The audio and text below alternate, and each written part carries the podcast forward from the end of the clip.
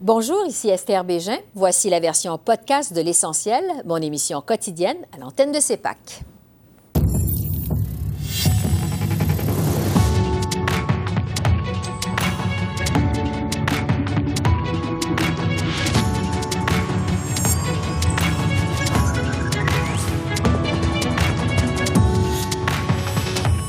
D'assurance dentaire fédéral. Québec dénonce l'ingérence d'Ottawa, mais les discussions se poursuivent. On en débat avec notre panel de députés. Est-ce que ce plan d'assurance dentaire du fédéral, c'est une ingérence dans les compétences des provinces? On pose la question à Geneviève et Daniel. Et attaque en règle des conservateurs contre la taxe carbone. On démêle le vrai du faux avec Pierre-Olivier Pinault de HEC Montréal. Bonsoir, Mesdames, Messieurs. Alors que le gouvernement fédéral a dévoilé son régime d'assurance dentaire d'une valeur de 13 milliards de dollars, le Québec dénonce une ingérence dans ses champs de compétences. Québec se dit surpris de cette annonce sans entente préalable avec le gouvernement Legault, même si, selon nos informations, des négociations sont toujours en cours. Je vous rappelle que Québec demande une compensation de 3 milliards sur 5 ans. L'affaire a rebondi à la Chambre des communes cet après-midi. J'ai cherché à comprendre le nouveau programme dentaire du gouvernement. Parce que c'est pas simple. Là, on a trois types de programmes dentaires. Programme privé pour ceux qui en ont, le programme fédéral et le programme du Québec. Pourtant, il y a une seule juridiction et c'est celle du Québec. Puisque ce qui est clair s'explique bien. Et puisque compulsivement, le gouvernement libéral jette des friandises au NPD pour essayer de faire durer son gouvernement. Le premier ministre peut-il nous expliquer au moins son salmigondi de programme dentaire? Ah, bravo! Le très honorable C'est un peu drôle que le chef du Bloc parle de friandises parce que justement, on a un plan dentaire pour aider les enfants avec leur carie. On a mis sur pied un plan qui va aider à, travers le pays aux familles qui ne peuvent pas actuellement envoyer leurs enfants chez le médecin et à partir de l'année qui vient, on va être là pour les aînés avec des soins dentaires. On va être là pour les jeunes en dessous de 18 ans qui ont besoin de soins dentaires qui ne peuvent pas le payer et éventuellement, on va couvrir tous les Canadiens qui n'arrivent pas à payer les soins dentaires parce qu'on sait que la santé buccale, c'est la santé et on est là pour aider les familles. C'est là-dessus que je retrouve notre panel de députés. Pour les libéraux, Darrell Sanson. Pour le Bloc québécois, Simon-Pierre Savard-Tremblay. Et pour le NPD, Alexandre Boulris. Les conservateurs ne nous ont pas envoyé de représentants ce soir. Alors, bonsoir à vous trois. Bonsoir. bonsoir. Ottawa vient donc de dévoiler son régime d'assurance dentaire, 13 milliards de dollars sur 5 ans et 4,4 milliards par année par la suite. Euh, Darrell Sanson, d'ailleurs, d'abord, est-ce qu'on a vraiment les moyens de se payer un tel programme au, au Canada? Ah, absolument, parce que si tu regardes vraiment la situation économique au Canada, comme vous avez pu voir depuis quelque temps, on dit que le Canada se situe euh, parmi les meilleurs, le, le, moins de dettes, si vous voulez, euh, des G, G7. Euh, il prévoit que le Canada va avoir la meilleure économie en 2024. On a fait des investissements qui vont nous donner des retours.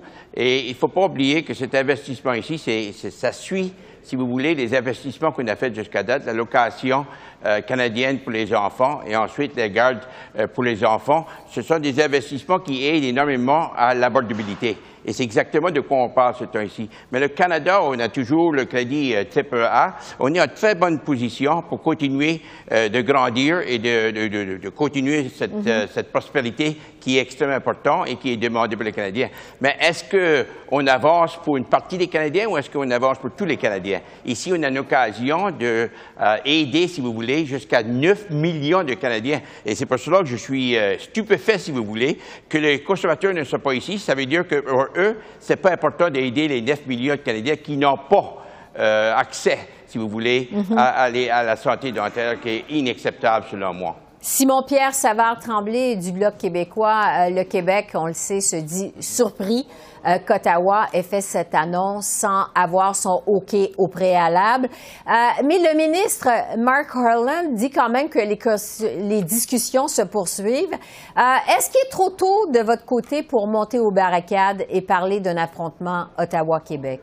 Je dirais que non, pour l'unique raison qu'on assiste encore une fois à une offensive hyper centralisatrice le Canada, Ottawa est en train de déployer ses tentacules, puis il le fait à même notre argent encore une fois. C'est facile de dire je fais une annonce, mais je continue à discuter. Bon, c'est un peu particulier quand on regarde ça sous cet angle-là.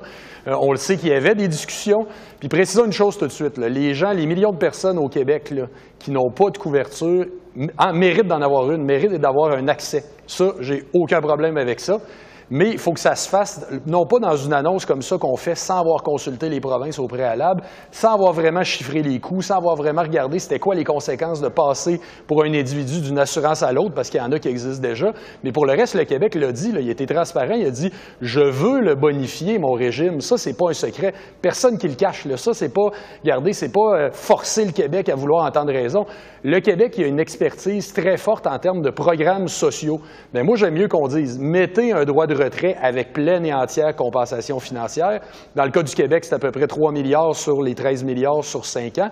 Laissez-nous faire, on va créer notre propre programme, puis croyez-moi, on va mieux l'administrer que le Bureau des passeports fédéraux. C'est juste ça le message. S'il y a d'autres provinces qui ne veulent pas s'en retirer, ça leur appartiendra. Nous, c'est ce qu'on veut faire. Alexandre Bouliris, au NPD, est-ce que vous pensez qu'Ottawa empiète dans les compétences du Québec? Bien, nous, au NPD, on a fait campagne là-dessus pour avoir une idée que la santé, c'est global. Nous, on dit que la santé, c'est de la tête aux pieds. Et là, on vient de faire un gros pas en avant avec le fait que les personnes les plus démunies, des aînés qui sont seuls, qui vivent avec très peu d'argent, qui n'ont pas les moyens de se payer le dentiste depuis des années, mais là, ça va être concret. On a fait campagne là-dessus, on a dit aux Québécois et aux Québécoises, si vous votez pour nous, on va aller à Ottawa puis on va travailler pour que vous ayez accès à des soins dentaires. C'est exactement ce qu'on a fait. On a livré la marchandise, on a négocié avec le gouvernement minoritaire, puis pour nous, l'accès aux soins dentaires, c'était essentiel. Ce n'est pas une ingérence dans le système de santé québécois. On ne va pas dire aux hôpitaux comment faire. Il n'y aura pas de cliniques dentaires fédéraux, il n'y a pas de dentistes fédéraux. Ce pas des fonctionnaires. Il y a Sun Life qui a été choisi pour administrer un régime d'assurance, puis c'est direct entre le patient puis le gouvernement fédéral ou la Sun Life. C'est juste un remboursement de facture. La facture est partie du dentiste, qui est une clinique privée, qui va aller à la Sun Life, qui va payer la facture pour des gens qui en ont absolument besoin de ces services-là. Moi, dans mon bureau, dans Rosemont Petite Patrie, ça fait des semaines que j'ai des appels de gens qui disent quand est-ce que ça s'en vient? Quand est-ce que ça s'en vient? J'ai besoin, j'ai mal aux dents, j'ai besoin d'une mhm. opération, j'ai besoin d'une couronne, d'un plombage, d'un dentier, d'une prothèse. Puis là, on va aider concrètement. À terme, là, c'est 3 millions de Québécois et Québécoises qui vont profiter d'un accès. Alors, on a le, programme, ça laisse les hôpitaux du Québec complètement indépendants. Ce n'est pas une ingérence dans le, champ de compétences mm-hmm. du Québec, c'est un service direct à la population, puis on n'a pas le temps d'attendre encore plus longtemps. Bon. Concrètement, justement, euh, Sanson, je reviens à vous parce qu'il y a plusieurs détails qui manquent quand même.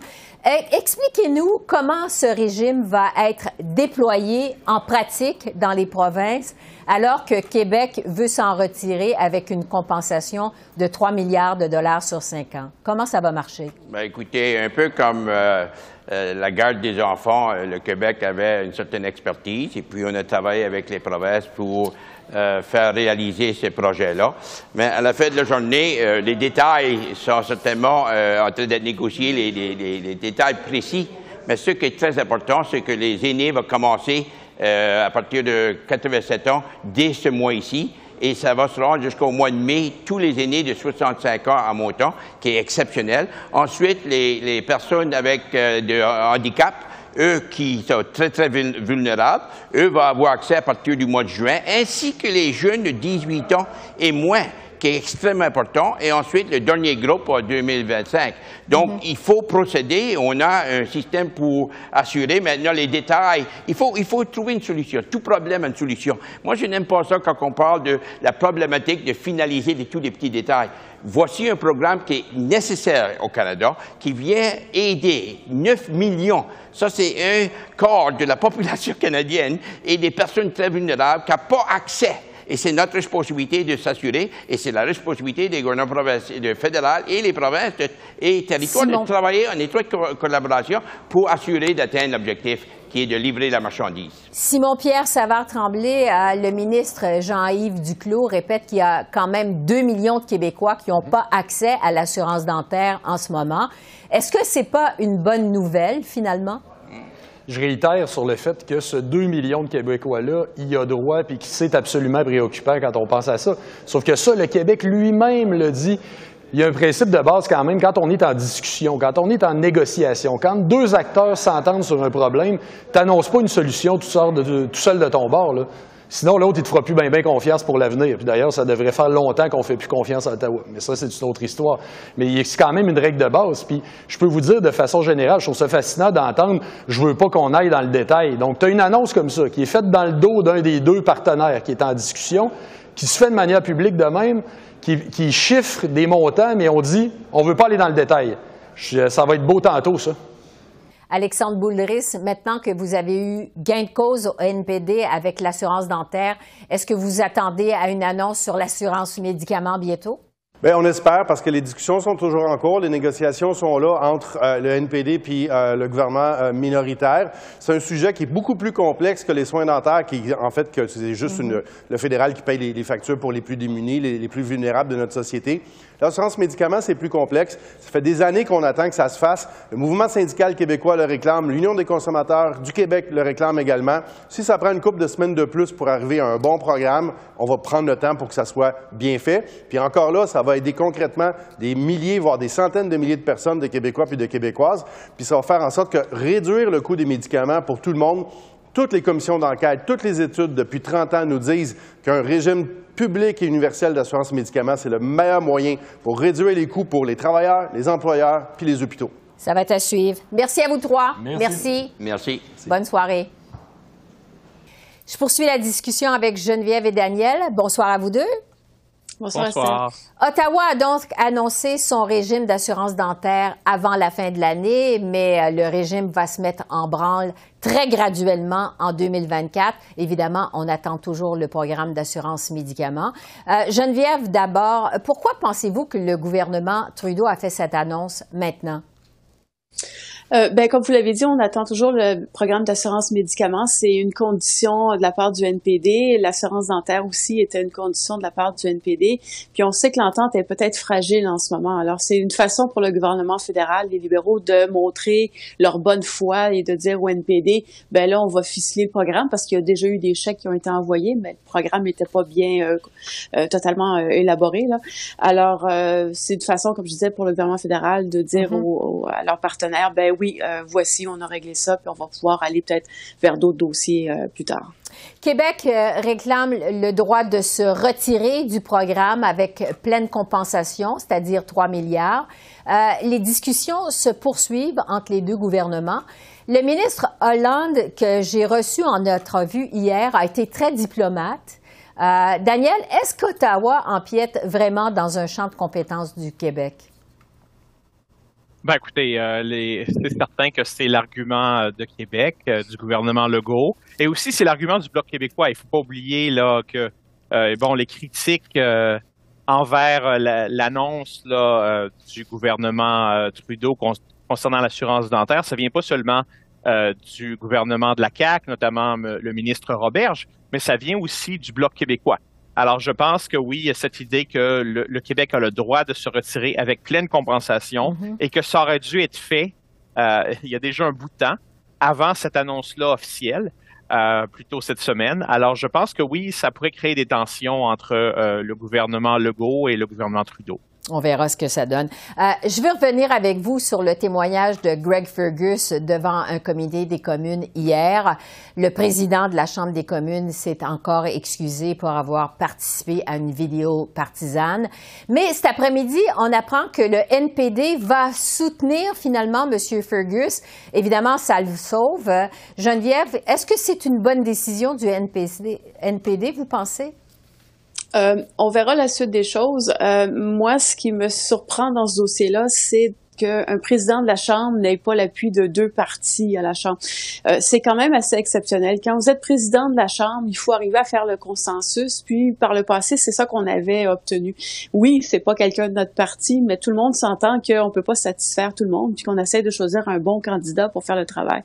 Monsieur Fergus, hier, s'est fait dire en comité, euh, vous n'avez pas notre appui. Il se l'est fait dire par les conservateurs, puis il se l'est fait dire par le Bloc québécois. Mm-hmm. Et donc, ça va être encore très difficile pour lui à gérer la Chambre parce qu'à chaque fois, un, représentant de ces deux partis-là va, pouvoir questionner son impartialité, questionner son jugement. Euh, et c'est pas ce qu'on veut euh, voir à la Chambre. Alors oui, M. Fergus, s'il a l'appui du NPD, ne devra pas partir, mais en même temps, moralement, est-ce qu'il a tous les appuis nécessaires pour faire son travail? À mon avis, non, parce qu'il devrait pouvoir compter sur l'appui de tous les partis politiques et c'est pas le cas. Ouais. Daniel, est-ce que vous pensez que c'est une histoire qui va lui nuire comme président de la Chambre des communes? Ah oui, absolument. Ça lui a déjà nuit. Je pense que euh, son bilan est déjà entaché et que, bon, je ne sais pas combien de temps il va rester là euh, comme président de la Chambre, mais c'est vrai qu'on a déjà perdu euh, l'appui de deux partis majeurs, y compris l'opposition officielle. vraiment, on est dans le pétrin. Et donc, oui, peut-être qu'il va survivre pour le moment, mais sa réputation, je pense, est à jamais entachée. Un mot en terminant sur la grève dans la fonction publique au Québec. Euh, le mouvement s'est amplifié cette semaine. Euh, les négociations, semble-t-il, s'accélèrent. Euh, ça survient au terme d'un très mauvais automne pour le gouvernement de François Legault.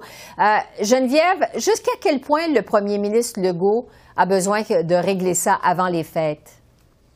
Ben, je pense qu'il y a besoin de le régler pour deux raisons. Premièrement, si vous comparez avec la grève qu'il y a eu au fédéral il y a quelques mois, ben, on se rend compte qu'au Québec, la grève dure beaucoup plus longtemps. Alors, euh, le gouvernement semble incapable d'arriver à une entente. C'est vrai que les dossiers sont complexes, mais si au jeu des comparaisons, il ne paraît pas bien dans, dans, ces négociations-là. Mm-hmm. L'autre raison, c'est que je pense pas que le premier ministre veut que les Canadiens, les Québécois aillent euh, fêter Noël, rencontrer les membres de leur famille et discuter de l'échec du gouvernement. Il aimerait bien mieux qu'on parle du succès du gouvernement, que finalement on a réussi à négocier et qu'une entente survient avant Noël. Euh, donc pour la pause des fêtes, je pense que tout le monde voudrait voir le dossier conclure, conclu et ça met de la, pression supplémentaire sur M. Legault de, de, livrer la marchandise rapidement, comme on dit. Donc oui, ça n'a pas été une bonne, euh, une bonne année, un bel automne pour M. Legault. je suis sûre qu'il veut repartir sur des nouvelles bases euh, en janvier prochain. Donc oui, il y a de la pression à terminer ça rapidement. Ouais. Les syndicats aussi ont beaucoup critiqué François Legault pour avoir négocié sur la place publique, pour avoir fait des déclarations dans les médias. Euh, Daniel, qu'est-ce que vous pensez de votre côté de sa gestion du dossier? Ben, ça n'a pas été une gestion, euh, je dirais, très, euh, très intéressante. Je pense qu'il a fait des, erreurs. c'est toujours cette image-là un peu là, de, de d'oncle, mononcle, comme on dit au Québec, là, qui parle de ses émotions, puis qui dit oh, il faut pas faire ça aux enfants, puis il faut que les, enseignants fassent ci et ça. C'est un ton un peu moralisateur et je pense que ça l'a pas aidé du tout.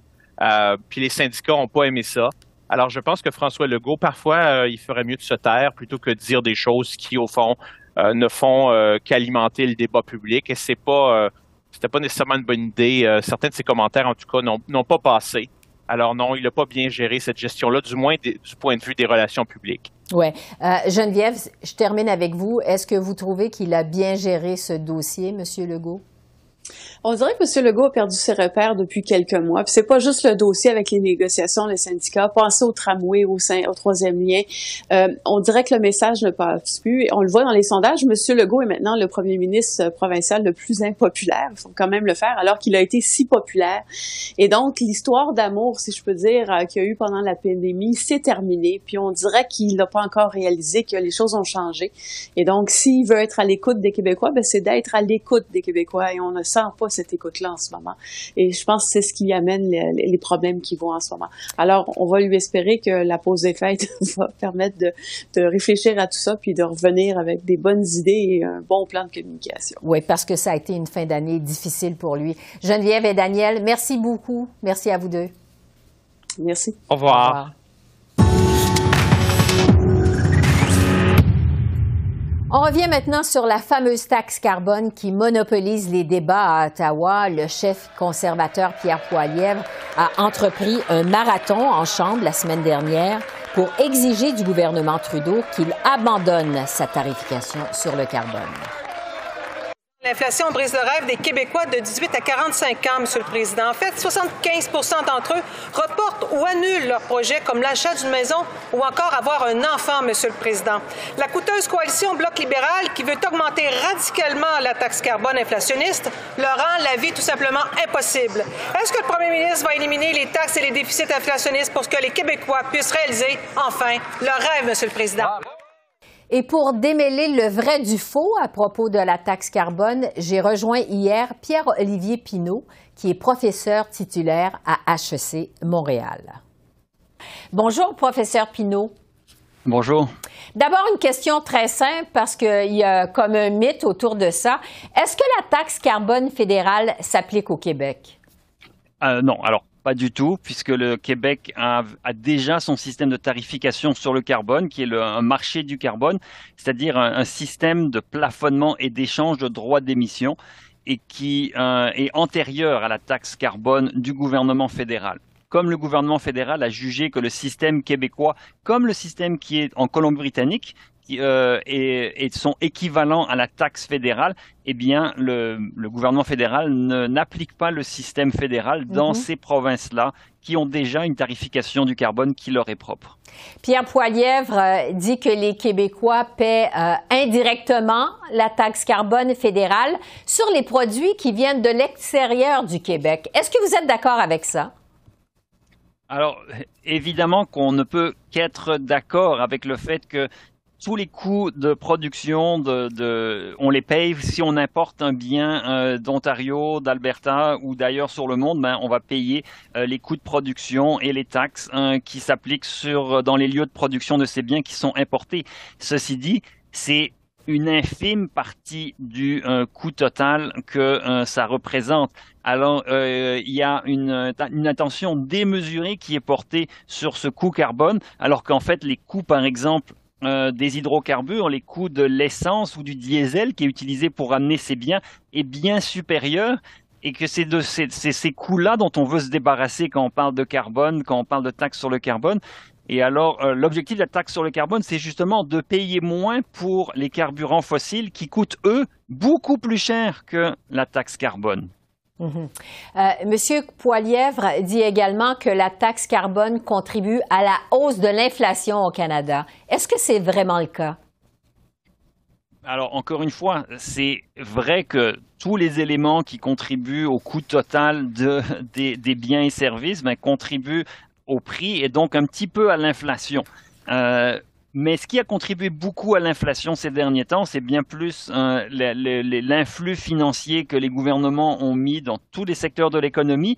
Et spécifiquement pour les carburants, c'est la hausse du prix du pétrole qui contribue énormément à l'inflation au niveau du transport. Aussi, les marges de raffinage, les raffineurs ces derniers mois font énormément d'argent et on, le sait, c'est un constat qui est connu. Les, les raffineurs euh, sont plus profitables aujourd'hui qu'il y a un an ou deux. Donc les marges de raffinage aussi. Et encore une fois, la taxe sur le carbone vise explicitement à nous inciter à réduire notre consommation d'hydrocarbures et donc à amener une pression à la baisse sur euh, l'inflation. Euh, alors ce n'est pas véritablement la cause de l'inflation et au contraire ça vise à nous sortir d'une dépense, les hydrocarbures, qui est non seulement néfaste pour l'inflation mais est néfaste pour l'environnement. Euh, les conservateurs parlent aussi d'une deuxième taxe carbone qui est en quelque sorte l'impact euh, du règlement sur les combustibles propres. C'est quoi justement l'impact de cette mesure sur le portefeuille des Canadiens? Alors aujourd'hui, l'impact de cette mesure, le règlement sur les combustibles propres, il est nul. Il est complètement inexistant puisque c'est un système qui commence à être déployé et qui, au fur et à mesure qu'il sera déployé, va effectivement, risque en fait, parce que ce n'est pas une certitude, mais risque d'augmenter le coût des combustibles liquides, donc euh, de l'essence et du diesel mais ça, c'est uniquement dans le futur et ça va s'appliquer pour ceux qui ne voudront pas sortir ou qui n'auront pas réussi à, diminuer leur euh, consommation de carburant liquide. Encore une fois, l'objectif de, la politique de décarbonation, c'est de vendre moins de produits pétroliers pour être moins exposé à ce genre de prix.